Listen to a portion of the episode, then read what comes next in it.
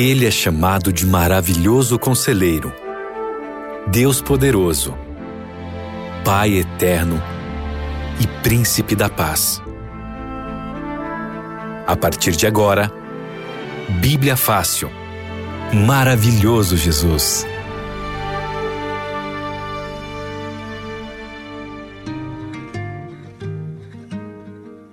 Olá, muito bom dia. Seja bem-vindo a mais um programa Bíblia Fácil aqui na programação da Rádio Novo Tempo.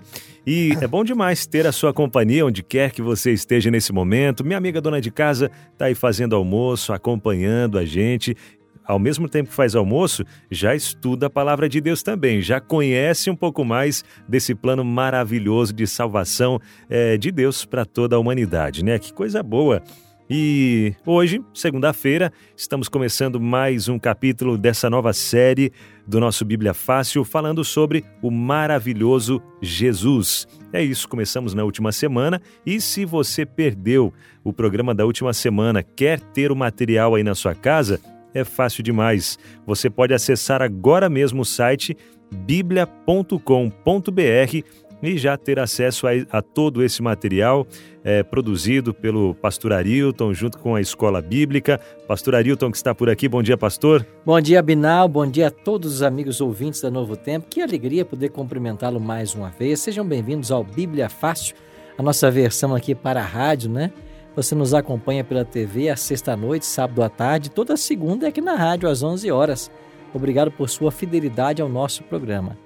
Começamos no, na semana passada, na segunda passada, uma nova temporada falando sobre o maravilhoso Jesus. Nós vamos estudar a respeito de Cristo no Antigo Testamento, no Novo Testamento, e você vai se maravilhar ao conhecer mais sobre o, o nosso querido Salvador. Por isso, seja bem-vindo ao estudo de hoje. E até falando sobre esse material, pastor, ele está disponível apenas pela internet e além do, do material ali que o ouvinte vai poder ler e preencher também, tem um vídeo, uma videoaula com imagens lindíssimas direto lá de Israel, é isso? Isso mesmo, nós fomos a Israel e gravamos todos os temas daqui do, do Bíblia Fácil Maravilhoso Jesus.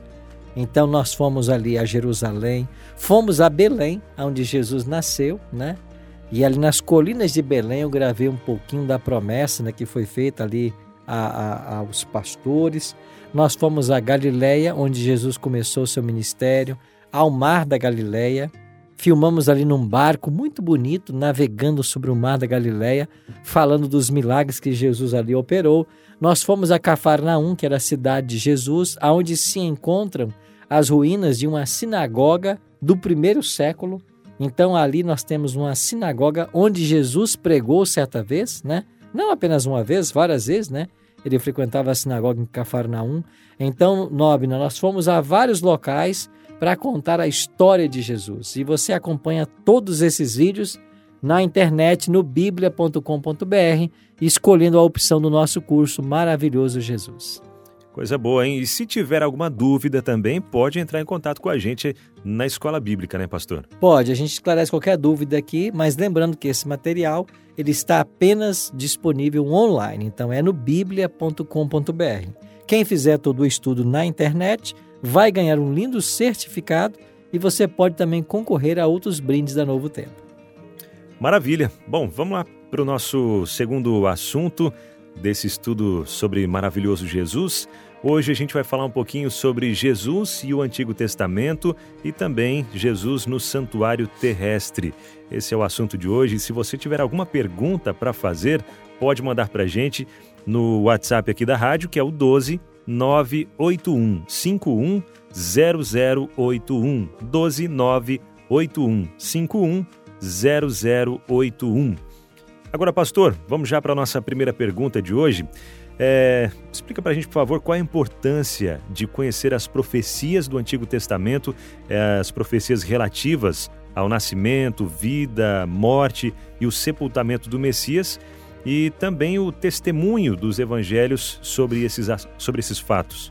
Abinal, o testemunho dos evangelhos é na realidade o cumprimento profético, né? Se você pegar, por exemplo, deixa eu ver aqui, Mateus, no capítulo 1, eu acho que é o verso 23. Deixa eu ver se é isso mesmo. Mateus 1, 23. Ah, é isso. Ah, é o 22. Tudo isso aconteceu para que se cumprisse o que foi dito por parte do profeta que diz: Eis que a virgem conceberá e dará luz a um filho, e se chamará pelo nome de Emanuel, que quer dizer Deus conosco. Então veja, o profeta Isaías foi quem disse que a virgem conceberia e daria luz a um filho. Agora Mateus 1, 22 e 23 apresenta o nascimento de Cristo como cumprimento dessa profecia messiânica. Então, qual é a importância da profecia do Antigo Testamento? Para o povo de Israel, é importante porque a fé que eles tinham se baseava nas promessas do Messias.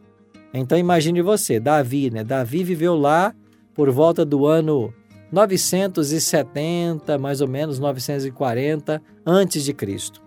Então Davi ele está olhando para o futuro, esperando o Messias, que só viria sete séculos depois.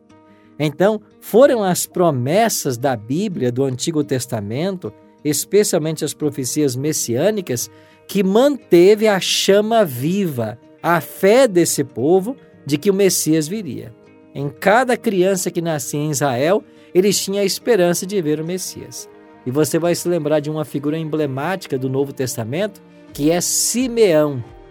O Espírito Santo disse para Simeão que ele não morreria sem ver o cumprimento da promessa, sem ver o Messias nascer. Uhum. E foi o Espírito Santo quem despertou Simeão certo dia e disse: Olha, vai para o templo, vai para o templo. E ele foi. E quando ele chegou lá no templo, ele viu um casal pobre oferecendo uma criança a Deus, dedicando uma criança a Deus. A, o casal pobre era Maria e José. Uhum. E eles deram Jesus na mão do sacerdote. O sacerdote levantou a criança ao alto, né, como era costume, e depois ele foi registrado ali nos livros do santuário. E o sacerdote perguntou: qual é o nome dele? Jesus é o nome dele. E ele colocou lá. O sacerdote escreveu aquele nome e não sabia que ele estava registrando ali o próprio Filho de Deus que viera nos salvar. Mas o Espírito Santo diz para Simeão: é esta a criança prometida. Aí Simeão se aproximou do casal pede para. Simeão também era sacerdote, né? Uhum. Só não estava no turno dele. Mas pede então para segurar a criança. E ele, quando vê a criança, ele diz assim: Olha, já posso descansar em paz, porque os meus olhos viram a tua salvação. Privilégio, né? Então, a profecia do Antigo Testamento era importante, Abinal, porque mantinha a fé viva de todas as pessoas que aguardavam o Messias. E para nós, que vivemos pós-cumprimento da profecia. Primeiro, nós nos alegramos porque ela se cumpriu. Jesus veio, morreu por nós, temos o direito à salvação e à vida eterna. Mas há um segundo motivo. Nós vemos nisso a importância ou a veracidade da Bíblia como palavra de Deus. Aquilo que foi falado centenas de anos antes aconteceu do exato modo como havia sido profetizado. Isso para nós é um reconhecimento de que Deus está no controle da história e de que todas as suas promessas certamente se cumprirão. Maravilha. Agora, a senhora até comentou ali, né, sobre esse casal pobre chegando lá no templo para apresentar uma criança. É, Jesus, ele veio de uma família humilde. O nascimento dele, a gente é, geralmente romantiza né, essa questão, ah, uma manjedora. Mas a manjedoura naquela época, aquele lugar, não era um lugar cheiroso, não era um lugar limpo. É claro que tem toda essa questão do nascimento do Filho de Deus, é lógico, mas para a gente entender um pouquinho que eles eram bem pobres, né? E o local onde Jesus nasceu também, um lugar extremamente humilde. E as profecias falavam alguma coisa também sobre é, Jesus vir em um lar humilde. Fala alguma coisa sobre isso também, as profecias, pastor? fala assim. Deixa eu só uh, dar aqui um detalhezinho a mais. Uhum. Jesus nasceu e foi colocado numa manjedoura. Uhum. Né? Algumas, algumas pessoas perguntam, pastor, o que, que é essa manjedoura? A palavra manjedoura ela tem a sua origem na, na língua latina, né? que depois vai derivar também na italiana. Em italiano você fala mangiare. O que é uhum. mangiare em italiano? É, é comida. Comida. Mangiare vem de manjedoura. Então, manjedoura é o local onde a comida era colocada para os animais. E é aí que Jesus foi colocado. Veja, há várias profecias do Antigo Testamento falando de Jesus como aquele que seria pobre, certo? Mas olha o que diz o profeta Isaías no capítulo 53, verso 9. Puseram a sua sepultura com os ímpios e com o rico na sua morte, ainda que nunca cometeu injustiça, nem nunca houve engano em sua boca. A única, a única, o único momento que Jesus se encontrou com a riqueza foi na morte, porque ele foi colocado numa sepultura de um homem rico. Mas a sepultura não era dele. A manjedoura onde ele nasceu não era dele, e a sepultura onde ele foi colocado também não era dele. Certa vez os discípulos se aproximaram, pelo menos um discípulo se aproximou e disse: Senhor, eu te seguirei por onde quer que fores. Jesus falou assim: Olha, você quer me seguir? As aves dos céus têm os seus ninhos, as raposas têm os seus covis, mas o filho do homem não tem aonde reclinar a cabeça. Então Jesus sempre foi, Abinah, uma pessoa muito pobre, uhum. sempre muito humilde. E isso ensina para nós uma preciosa lição. A verdadeira riqueza da vida do ser humano não está aqui, está no futuro. Está na bênção que nós vamos receber quando Cristo voltar. Então, contrariando a teologia da prosperidade, que hoje está em tanta, é tão popular, ensinando que a gente, por ser cristão, por aceitar a Cristo, tem que ter do bom e do melhor. Não, não é assim que a Bíblia ensina. Deus vai, vai cuidar de nós a ponto de nunca nada nos faltar. Mas Jesus não prometeu para ninguém que com a, a decisão ao lado dele viria a riqueza. Isso não é promessa de Jesus. Maravilha, por isso que ele sempre pregava desse reino eterno, desse reino celestial, né? Agora, alguns profetas do Antigo Testamento, eles falavam sobre a vinda do Messias, né? E que profecias foram essas, pastor, e como elas se cumpriram de fato na vinda de Jesus? Veja, você tem várias profecias messiânicas. Uma delas aparece aqui no livro do profeta Isaías, que é, por excelência, né, um profeta messiânico.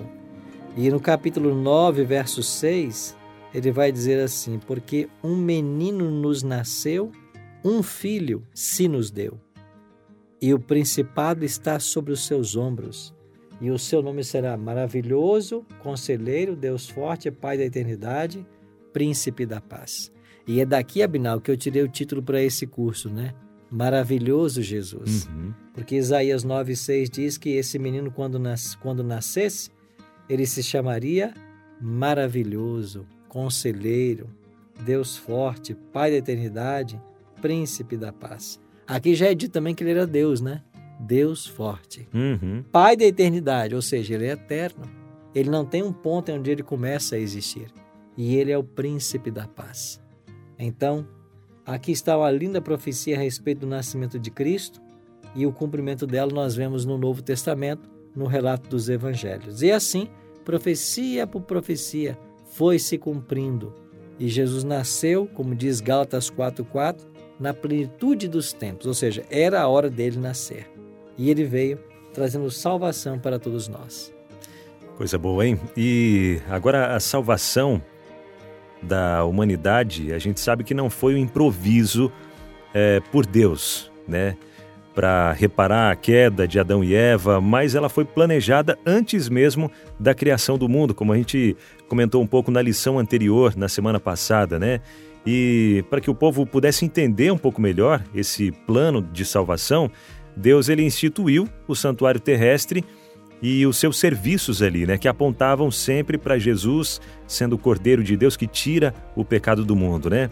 Agora só para a gente dar uma recapitulada até no estudo que a gente fez já na temporada anterior, né, pastor? Que serviços eram esses que apontavam ali para Jesus? Veja, o santuário era o evangelho em símbolos. Toda a tipologia do santuário ela se cumpriria no Messias quando este viesse. Então, no santuário você tinha primeiro os animais que eram mortos diariamente. Era ensinado ao povo de Israel de que esses animais eram mortos porque eles haviam pecado. E o salário do pecado é a morte. E os animais morriam para que eles não morressem. Então era uma morte substitutiva.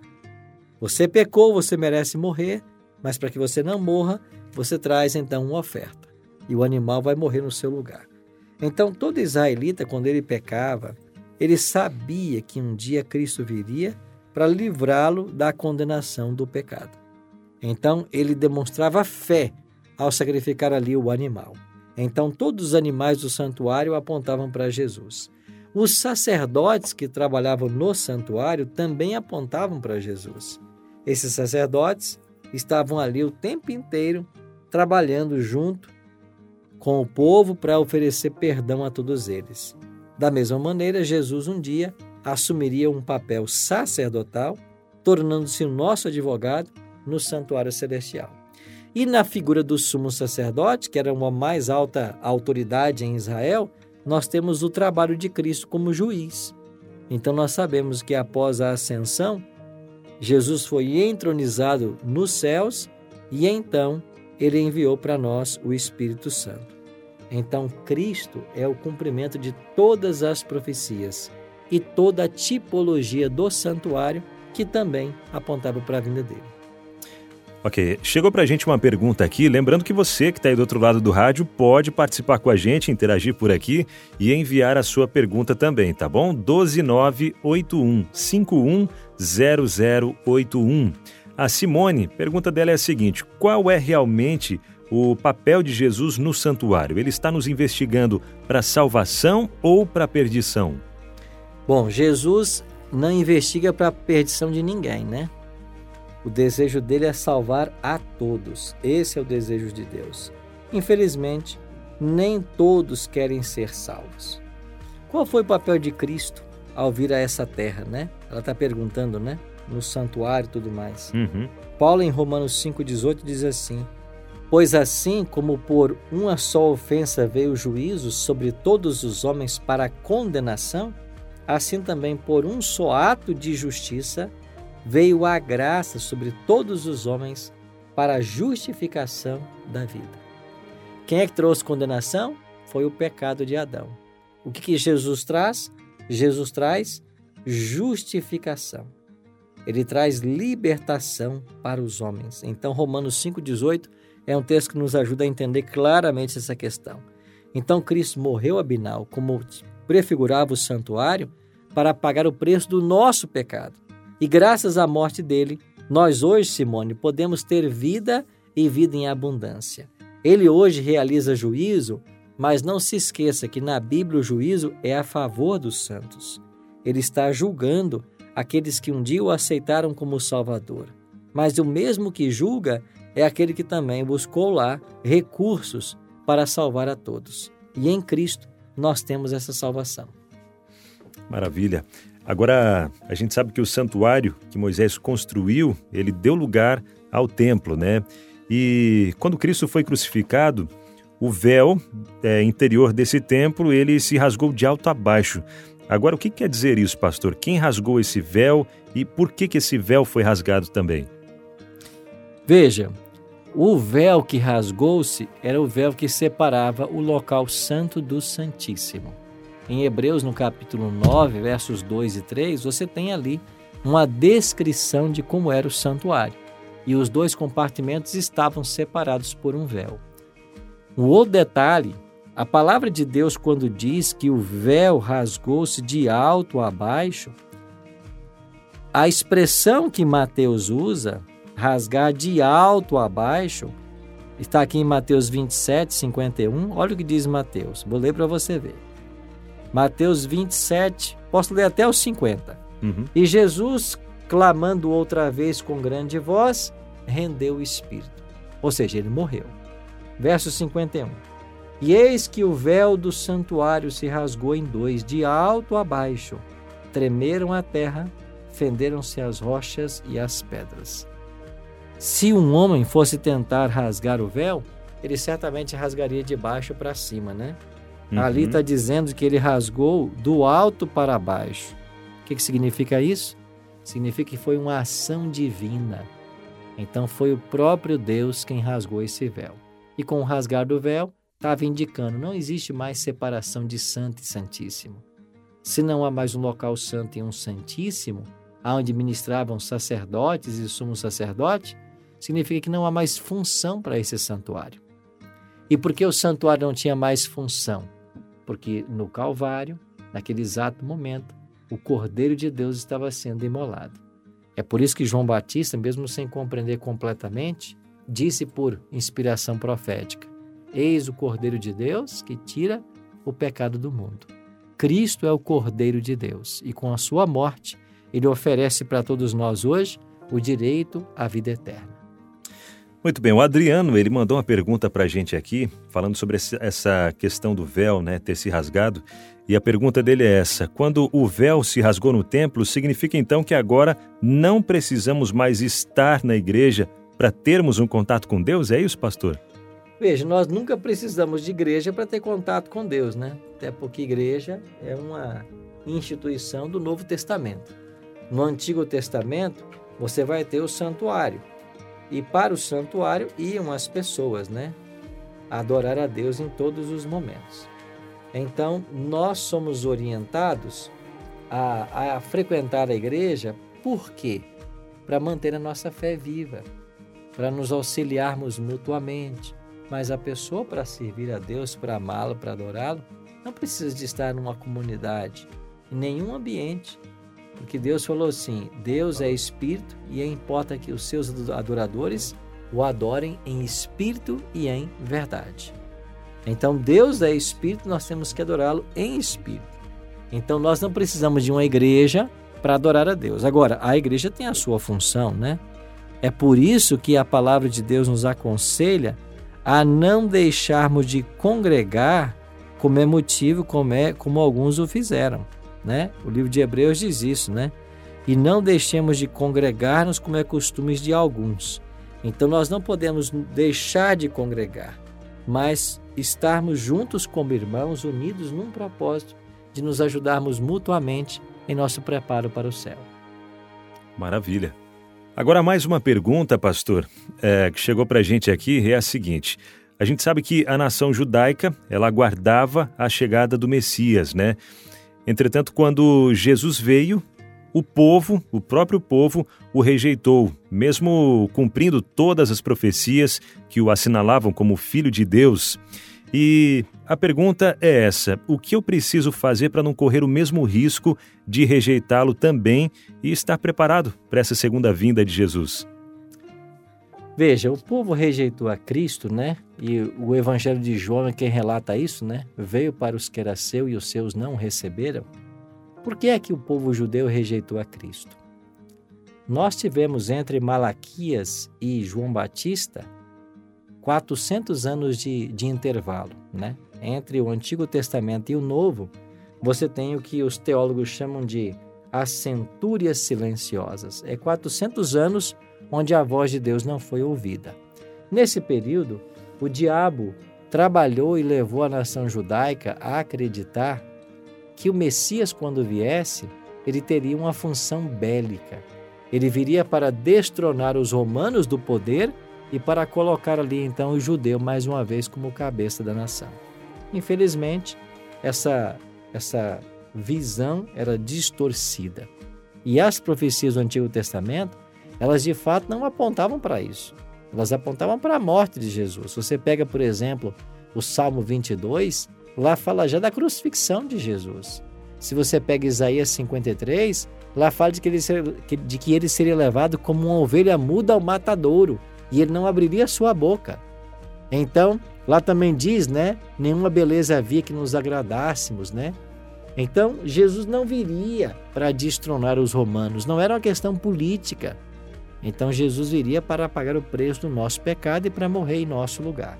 Infelizmente, essa visão distorcida foi criada e isso foi um dos fatores que levou o povo a rejeitar Israel.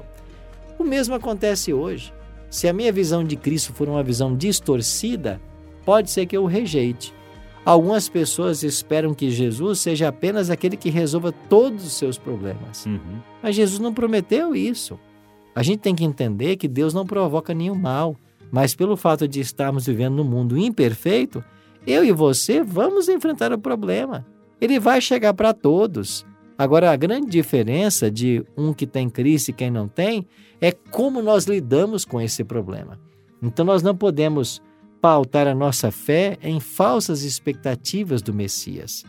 Agora é o estudo da Bíblia que vai nos permitir ter um juízo mais exato a respeito desse assunto. Mas então o que nós precisamos hoje? Precisamos hoje abrir nosso coração para que Jesus entre e faça morada. Porque se ele habitar conosco, nós estaremos sendo preparados para a volta dele. E enquanto Jesus estiver de fora, não há salvação. É por isso que Apocalipse 3:20 diz, né? Eis que estou à porta e bato. Se alguém ouvir a minha voz e abrir a porta, entrarei em sua casa, cearei com ele e ele comigo. Se a pessoa não abrir a porta, não tem o que fazer. Então, Abinal, é tão simples assim. Verdade, né? É simples e a gente acaba complicando. Essa é a grande questão, né? Mas estamos aqui chegando já ao final de mais um estudo falando sobre o maravilhoso Jesus.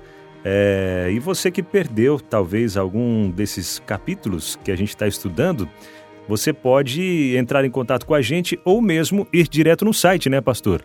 biblia.com.br. Acesse o site agora, biblia.com.br. Você vai ter várias opções de estudo.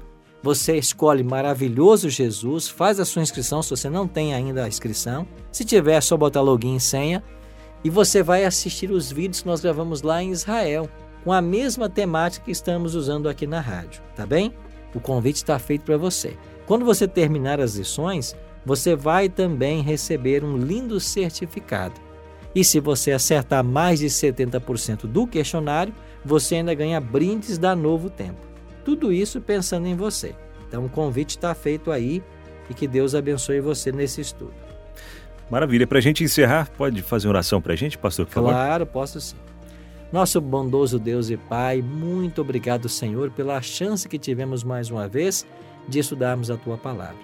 Que o teu bom e Santo Espírito continue conosco e abençoe agora cada amigo, cada amiga que deseja conhecer mais do Senhor. Que nós possamos entender o quanto o Senhor nos ama e os planos que o Senhor tem para a nossa vida. Dá-nos um restante de dia feliz na tua presença. Oramos em nome de Jesus. Amém. Amém. Bíblia Fácil. Maravilhoso Jesus.